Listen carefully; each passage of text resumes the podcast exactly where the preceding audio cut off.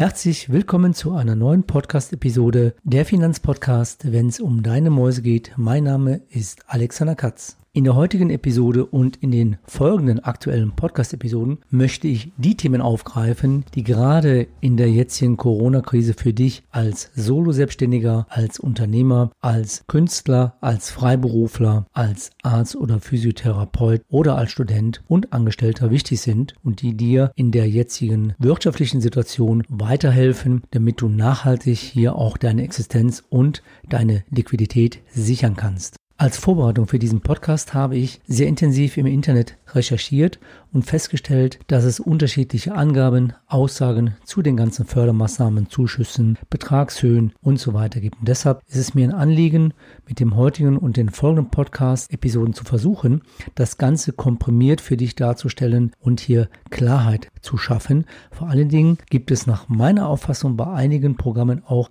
Fallstricke, die später für dich nachteilig sein könnten. Wie gesagt, es ist meine Meinung und meine Auslegung der ganzen Dinge und das möchte ich dir in diesen Podcast-Episoden entsprechend näher bringen. Herzlich willkommen zu Wenn's um deine Mäuse geht, der Finanzpodcast mit Alexander Katz. Wertvolles Insiderwissen und umsetzbare Tipps unabhängig und auf den Punkt gebracht. Mach mehr aus deinem Geld, nach deinen Wünschen. Schön, dass du am Start bist und los geht's. Thema Corona-Soforthilfe für Kleinstunternehmen und Solo-Selbstständige. Viele von euch werden vielleicht diesen Zuschuss schon beantragt haben, aber einige werden diesen noch beantragen. Und es gab und gibt immer wieder Neuerungen bei der Beantragungsform und Neuerungen bei den Regelungen und vor allen Dingen tatsächlich hier einige Fallstricke, die dir vielleicht jetzt gerade bei diesem Programm nicht bewusst sind. Und darauf möchte ich in dem heutigen Podcast eingehen. Bevor ich mit dem avisierten Thema loslege, möchte ich dir kurz erläutern, was du in den nächsten Podcast-Episoden hier erwarten kannst. Neben dem Antrag auf Soforthilfe gibt es noch weitere interessante Programme für dich. Zum Beispiel Antrag auf Förderung einer Unternehmensberatung durch die BAFA. Dann gibt es steuerliche Hilfen für Unternehmer und auch für Beschäftigte. Was verbirgt sich dahinter? Und dann gibt es ab dem 15. April einen KfW-Schnellkredit mit hundertprozentiger Haftungsfreistellung. Das ist immer wichtig, wenn man zu seiner Hausbank geht. Und dann gibt es weitere Dinge, die kommen werden. Es wird voraussichtlich eine Unterstützung für Studenten geben, die ihren Nebenjob verloren haben. Es wird einen Schutzschirm geben für Zahnärzte und für Physiotherapeuten. Auch das ist jetzt konkret im Gespräch.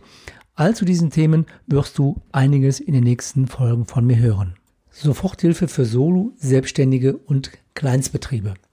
Was steht auf der offiziellen Seite? Und zwar der Seite des Bundesministeriums für Wirtschaft und Energie. Besondere Unterstützungsmaßnahmen gelten für kleine Unternehmen aus allen Wirtschaftsbereichen, Solo-Selbstständige und Angehörigen der freien Berufe, die durch die Corona-Krise in Schwierigkeiten geraten sind. Dafür wurde ja bundesweit entschieden, ein Programm aufzulegen, wo jemand, der bis fünf Angestellte beschäftigt, bis zu 9000 Euro für drei Monate als Zuschuss beantragen kann und 15.000 oder bis zu 15.000 bei bis zu zehn Beschäftigten. Das Ganze wurde dann aber nochmals geändert. Man muss hier wissen, es gibt diese oder diesen Bundeszuschuss, aber es gibt auch Länderzuschüsse, dass also die einzelnen Länder den Zuschuss nochmal erweitern oder erweitert haben. Das ist genau auch passiert. Deshalb gibt es keine wirklich einheitliche bundesweite Regelung und darum kann ich dir nur empfehlen. Je nachdem, wo du wohnst, wo du beschäftigt bist, schau auf die Homepage des Bundesministeriums für Wirtschaft und Energie und dort findest du immer Verlinkungen zu den aktuellen Bedingungen der einzelnen Länder. Ich hätte mir gewünscht, dass alles einheitlich ist, aber es ist halt nicht einheitlich. Die Gesamtförderung bzw. der Gesamtzuschuss ist nach Bundesland unterschiedlich. Ich habe jetzt hier mal drei Beispiele. Neben den für alle geltenden, also für alle Bundesländer geltenden Zuschüsse von 9000 Euro bis zu fünf Mitarbeitern und 15.000 bis zu 10 Mitarbeitern wurde zum Beispiel jetzt in Nordrhein-Westfalen das Ganze auf bis zu 25.000 Euro bei bis zu 50 Mitarbeitern aufgestockt. In Hessen zum Beispiel beträgt die maximale Fördersumme bis zu 50 Mitarbeitern 30.000 Und in Bayern beträgt die Gesamtfördersumme oder der gesamtmögliche Zuschuss bei bis zu 250 Beschäftigten 50.000. Also du siehst, hier gibt es gravierende Unterschiede. Und deshalb kann man auch nicht oder kann ich auch nicht sagen, was gilt jetzt hier für alle Bundesländer. Das ist also immer von dem Bundesland abhängig. Und was aber für alle im Grunde genommen gleich ist, ist zwar nicht die Antragsform, denn auch hier gibt es Unterschiede. In Nordrhein-Westfalen hast du sicherlich mitbekommen, ist die Online-Plattform für die Beantragung im Moment gesperrt, weil es hier Missbrauch gegeben hat durch Kriminelle. Also wird man hier eine andere Form finden. Andere Bundesländer haben wiederum ein anderes Antragsverfahren. Dort musste sich beispielsweise als Benutzer erst einmal anmelden. Dann gibt es auch andere Sicherheitsvorkehrungen. Es gibt auch Bundesländer, wo du den Antrag als PDF-Datei ausfüllst und dann per E-Mail dorthin schicken musst. Auch besteht die Möglichkeit, unter Umständen bei einigen Bundesländern diesen per Post zu schicken. Also auch hier siehst du, es ist unterschiedlich keine einheitliche Regelung. Auch das würde ich mir wünschen, dass es hier eine einheitliche Regelung geben würde, insbesondere auch mit den entsprechenden Sicherheitsstandards. Da sich ja fast täglich Neuerungen ergeben, kann es durchaus sein, dass auch hier eine Optimierung erfolgen wird. Ich gehe jetzt nicht in allen Teilen auf das Merkblatt ein, wo ja die genauen Bedingungen stehen, wann kannst du eigentlich diesen Zuschuss beantragen. Aber ich habe mir einige Dinge rausgesucht, die für mich persönlich auch nicht klar waren, denn ich bin ja auch alleine selbstständig und habe überlegt, bin ich antragsberechtigt, um einen Zuschuss zu beantragen oder nicht? Oder bringt es mir jetzt etwas, das zu tun? Ich habe für mich entschieden, nein, ich werde diesen Zuschuss nicht beantragen, weil für mich nämlich die Voraussetzungen nicht erfüllt sind. Und darauf gehe ich nämlich jetzt mal ein. Was kann nämlich passieren, wenn du jetzt den Zuschuss in voller Höhe beantragt hast und hast nicht das Kleingedruckte beachtet.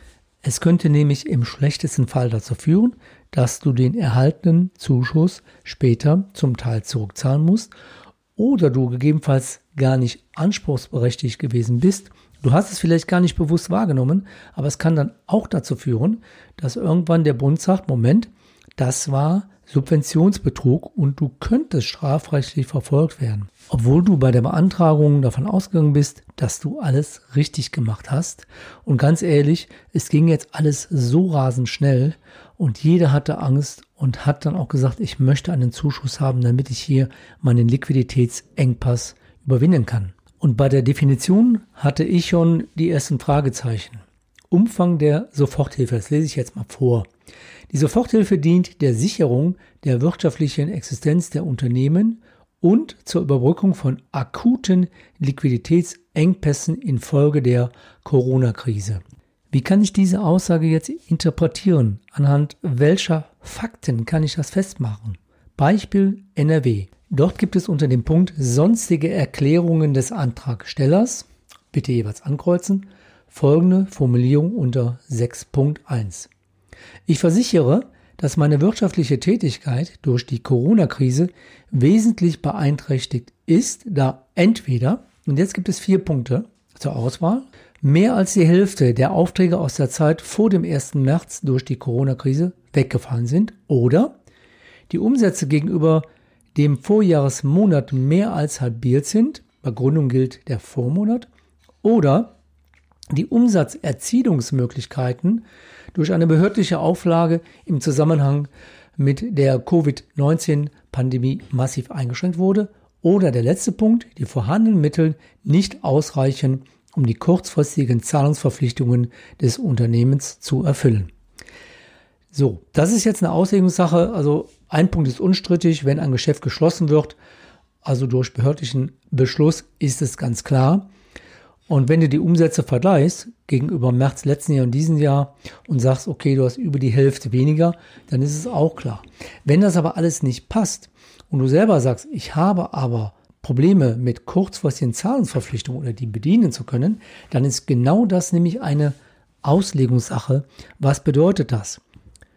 Nach meinen intensiven Recherchen, die aber nicht eine Vollständigkeit garantieren können, ist bei den meisten anderen Bundesländern dies so nicht erfragt, sondern du musst eine Kurzerklärung abgeben, warum du der Meinung bist, dass es hier zu entsprechenden Engpässen kommt, die wirklich deine wirtschaftliche Existenz gefährden.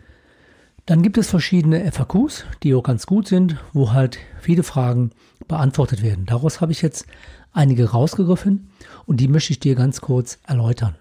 Was fällt unter einem Liquiditätsengpass? Darunter fallen nur sogenannte Sach- und Finanzaufwendungen. Und das sind betrieblich bedingte Kosten, wie zum Beispiel Mietzahlung, betriebliche Versicherung, Leasing oder auch betriebliche Kreditraten. Das fällt unter Sach- und Finanzaufwand. Was nicht darunter fällt, das sind zum Beispiel, wenn du mehrere Mitarbeiter hast, die Personalkosten. Die sind nämlich hier nicht abgedeckt, denn dafür würdest du oder müsstest du ein Kurzarbeitergeld beantragen. Insofern kannst du das bei deinen Kosten, die du pro Monat rechnest, nicht berücksichtigen. Ein weiterer Punkt, was ist mit deinen Lebenshaltungskosten? Du sagst, ich habe Liquiditätsengpässe und kann natürlich auch meine eigenen Lebenshaltungskosten nicht mehr bezahlen. Ich kann meine private Krankenversicherung nicht mehr bezahlen. Wichtig ist, das fällt hier nicht unter dem Liquiditätsengpass oder unter der Berechnung für den Liquiditätsengpass.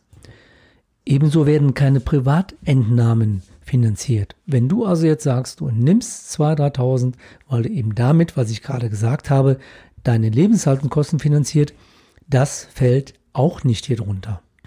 Und nehmen wir mal an, du hättest gar keine betrieblichen Kosten. Du hast dein Büro zu Hause, du hättest theoretisch keine Kosten, hast aber einen kompletten Einnahmeausfall und sagst deshalb, ich hätte gerne einen Zuschuss, denn ich habe jetzt drei Monate keine Einnahmen. Das fällt auch nicht unter dem Liquiditätsengpass, denn hier werden nur die Kosten, die du hast, unterstützt. Wenn du also im Monat als Beispiel 3000 Euro Kosten hast, du bist allein unterwegs, so wie ich, dann könntest du sagen, in den nächsten drei Monaten hast du 9000 Kosten, die sind nicht abgedeckt und wenn du die nicht bekommst, diesen Zuschuss, dann ist deine Existenz wirklich gefährdet. Genauso ist die Frage, wenn du jetzt investierst, um halt die Krise zu überbrücken. Was passiert mit den Investitionskosten? Ich bin der Meinung, dass diese Investitionskosten auch nicht enthalten sind, weil es ja keine laufenden Kosten sind, sondern es ist eine Anschaffung. Und für Anschaffung, darauf komme ich ja in den nächsten Podcast-Episoden, da kannst du ja entsprechende Kreditlinien unter bestimmten Voraussetzungen auch beantragen. Es gibt aber auch einen positiven Punkt, und zwar kam die Frage auch in den FAQs, was ist mit privaten und betrieblichen Rücklagen? Muss ich diese erst aufbrauchen, bevor ich jetzt diesen Liquiditätszuschuss beantrage? Nein, wenn die vorhanden sind, müssen die nicht aufgebraucht werden. Das ist also nicht Bedingung, dass du nachweisen musst, es ist Kapital da. Du musst es aufbrauchen und erst dann bekommst du den Zuschuss. Das ist also hier nicht der Fall. Es gibt zwei sehr wichtige Punkte bei der Beantragung oder auch bei der erfolgten Beantragung von Zuschüssen. Das ist der Begriff Überkompensation. Wenn du also mehrere Töpfe in Anspruch genommen hast, dann wirst du mit Sicherheit, das glaube ich zumindest, im nächsten Jahr mit deiner Einkommensteuererklärung nachweisen müssen, wie war denn deine Liquiditätssituation in diesen drei Monaten. Das weist du nach durch eine Einnahmenüberschussrechnung, durch eine Bilanz, durch eine betriebswirtschaftliche Ausrechnung. Und da kann ja im Grunde genommen der Bund sehen, wie hat sich das Ganze entwickelt. Und wenn dann im Nachhinein durch die Berechnung festgestellt wird, dass dein Liquiditätsbedarf geringer war, gehe ich davon aus, dass du den zu viel erhaltenen Betrag zurückzahlen musst. Wichtig auch noch übrigens, der Zuschuss ist steuerpflichtig. Wenn du also in 2020 einen Gewinn erwirtschaftest, dann musst du diesen Gewinn privat versteuern. Das heißt, dieser Zuschuss unterliegt einer privaten Einkommensteuer.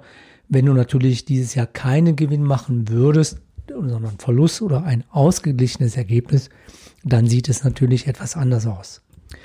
Ich habe jetzt nochmal ein einfaches Rechenbeispiel zur Ermittlung deiner monatlichen Liquidität. Du hast eine Leasingrate für deinen Pkw von 450 Euro, also immer betrieblich genutzt. Du hast eine betriebliche Miete von 700 Euro für deine Geschäftsräume. Du hast betriebliche Versicherung von 300 Euro im Monat und hast noch eine Kreditrate für einen Geschäftskredit, wo du im Monat 350 zurückzahlst dann würde man ja rein rechnerisch auf einen Liquiditätsbedarf pro Monat auf 1800 Euro kommen. Und wenn ich jetzt unterstelle, dass du in den drei Monaten diesen Liquiditätsbedarf hast und dass er gleich ist, dann würdest du ja keine 3000 Euro im Monat an Liquiditätsbedarf haben.